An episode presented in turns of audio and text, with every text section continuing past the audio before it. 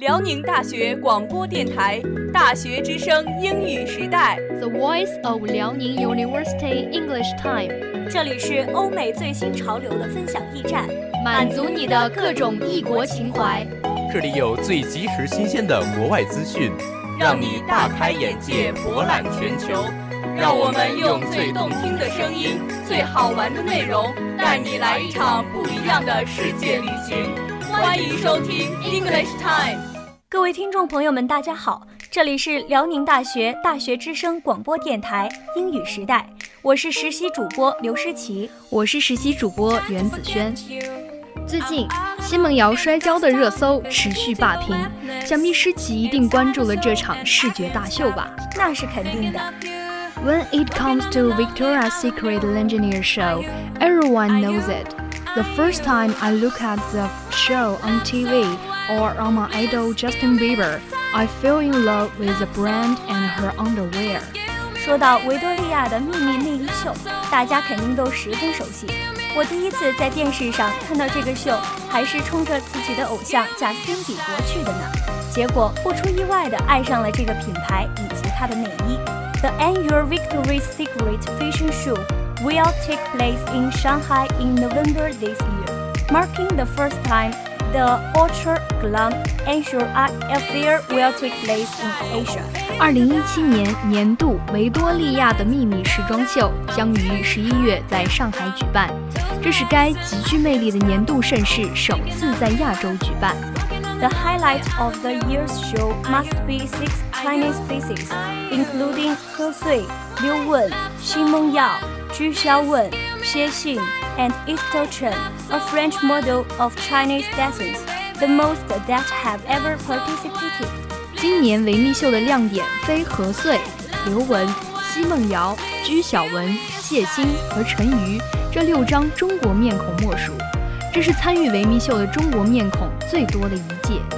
The long legs of spring and the beautiful lingerie that makes all the girls fantastic are accompanied by the song of the pop superstar, marking all the scenery and people release more bright spot.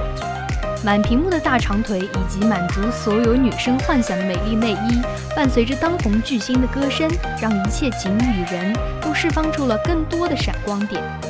In recent years, with the addition of Chinese supermodels, the popularity of Victoria's Secret has been incensed, and the popularity of Liu Wen has also raised the awareness of the program. Today, Chinese singer Zhang Liangyin will be the first Chinese artist to sing a song at the Victoria's Secret stage, making everyone's eye again focus on the Shanghai show. 近年，随着中国超模的加入，让维密的知名度再次提高，而大家对于刘雯和奚梦瑶的喜爱，也让人们对于节目的认可度得到了提升。 今日，网传中国歌手张靓颖将作为首个中国艺人将登上维密的舞台献唱歌曲，让大家的目光再次聚焦在了这场上海大秀。哎，子轩，说完了这个维密呀，咱们再放眼世界乐坛。Who is the loudest name in the world today? I think the answer is different. But judging by the number of fans, Taylor Swift could top the list. 如今世界乐坛上最响亮的名字是谁呢？我想大家给出的答案可能各不相同，但从粉丝数量估计，泰勒·斯威夫特很可能荣登榜首。 Taylor Swift's new album, Reputation, has been a great success in sales and word of mouth. And the music style has been transformed from country music through two albums to electronic music. 泰勒·斯威夫特新专辑《Reputation》发行后，销量与口碑都取得了巨大成功，而且音乐风格也从通过两张专辑成功从乡村乐转型为电子乐。 Not only the fans, many netizens also said that the album quality is excellent. The melody is catchy. It's worth listening to. How do you like the diversity of Taylor? 不仅仅是粉丝， 很多网友也表示此次专辑质量十分优秀，旋律更是朗朗上口，值得一听。这样多元化的泰勒，你们喜欢吗？哎，诗琪，《东方快车谋杀案》这部电影在十一月十日上映了，你有去电影院看吗？当然啦，上次周末六我就看了这部好看的电影。Mother on Orient Express was released on November 10, and it was the third remake of original. 电影《东方快车谋杀案》于十一月十号上映，而这也是原着的第三次翻拍。Compared to the previous two films, the new version of The Mother of Orient Express has a more compact reasoning link and beautiful scenery, which gives the audience a new visual experience.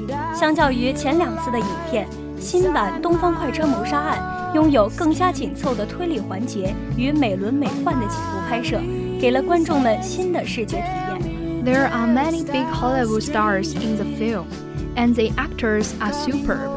It's a very good movie with special effects and actors. It's worth to watching this movie. 影片中有许多好莱坞大牌明星， 各位演员演技精湛，是一部特效与演员都十分优秀的影片，是一部值得去观看的影片。诗琪，你最近有看《爸爸去哪儿》这部网络综艺吗？当然啦，不仅仅是大荧幕的东西让人瞩目，而热播的《爸爸去哪儿》网络综艺也是值得一看的。It's been a huge hit with the netizens since the second season where Dad went to play in the internet. Among them, the son of Chen Xiaochun, Jasper, and the son of Du Jiang once became a hot topic. 《爸爸去哪儿》改为网络播放的第二季以来，受到了广大网友的热捧。其中，陈小春的儿子 Jasper 与杜江的儿子嗯哼一度成为了热搜话题。Many netizens are sad to see the smiling face of the innocent Jasper suddenly feel warm in my heart. There are many netizens give their like to Du Jiang's son, but more and more people are like high quality education for star parents and Trump up. 很多网友都表示，看到 Jasper 天真无邪的笑脸，心里顿时感觉暖暖的。也有不少网友为鬼马精灵的嗯哼大王打 call，但更多的人则是为明星家长们的高素质教育而点赞叫好。With the end of the show, a number of people has expressed their feelings about the babies and the show, and hope that the next season will come soon. 随着节目的结束，不少人表达了自己对宝贝们的不舍，希望下一季能够尽快到来。诗琪，你有 freestyle 吗？Do you have freestyle? That's the buzzword in China these days. The catchphrase came from the Rap of China, the country's first talent show that centers on hip hop artists many of them previously underground. Freestyle 是中国最近的一大热词。这个梗来源于中国首档嘻哈歌手选秀节目《中国有嘻哈》。在节目中，不少选手都曾是地下说唱歌手。With hundreds of millions of views since its launch in late June, the show has quickly put these artists, as well as music genre, into the limelight. 该节目自六月底开播以来，播放量已达数亿，很快就令这些艺人以及这音乐流派崭露头角。今天的节目到这里就结束了，感谢各位听众的收听，感谢导播杨佳佳、任佩业，我们下周同一时间再见。